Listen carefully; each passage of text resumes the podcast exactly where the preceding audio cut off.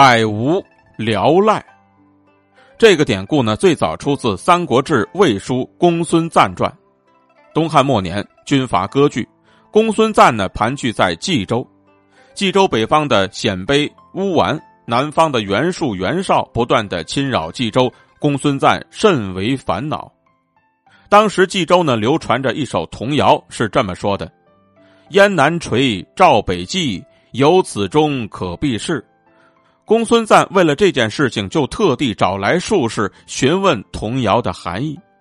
术士就说：“这古燕国的南疆，赵国的北边，有时归入燕国的版图，有时归入赵国的版图啊。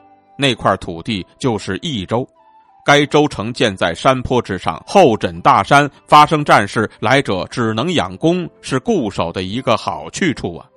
公孙瓒一听呢，有利于固守，当下就决定把都城从冀州迁到此处。公孙瓒在益州城外挖了十道壕堑，每道壕堑后面都修筑了一道城墙，中间一座十余丈高的城堡，藏有米粮三百万斛，称作益京，自己呢就驻守其间。他当时踌躇满志的说：“兵书上说的，攻打拥有百座叠楼的城池，那是自讨苦吃。现在易经呢有叠楼千座，哪个能奈我何？”公孙瓒哪里知道，一切都中了袁绍的计谋。他就是为了把公孙瓒引进孤城困守，这才散布童谣，引得公孙瓒上钩。后来呢？袁绍大军围困易经，公孙瓒据险而守。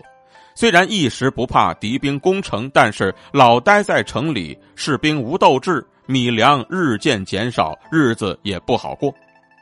另外呢，袁绍的军队日日夜夜在城外挖掘地道，通向城内，准备上下夹攻。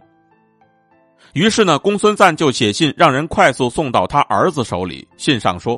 袁绍的军队像神又像鬼，鼓声、脚声在地道下响起，云梯垒石在我军头上飞舞，困守孤城，无所聊赖。你即率轻骑前来救援，来时在北方山头燃起烽火，为父得讯之后开门击贼，出其不备，打垮袁军。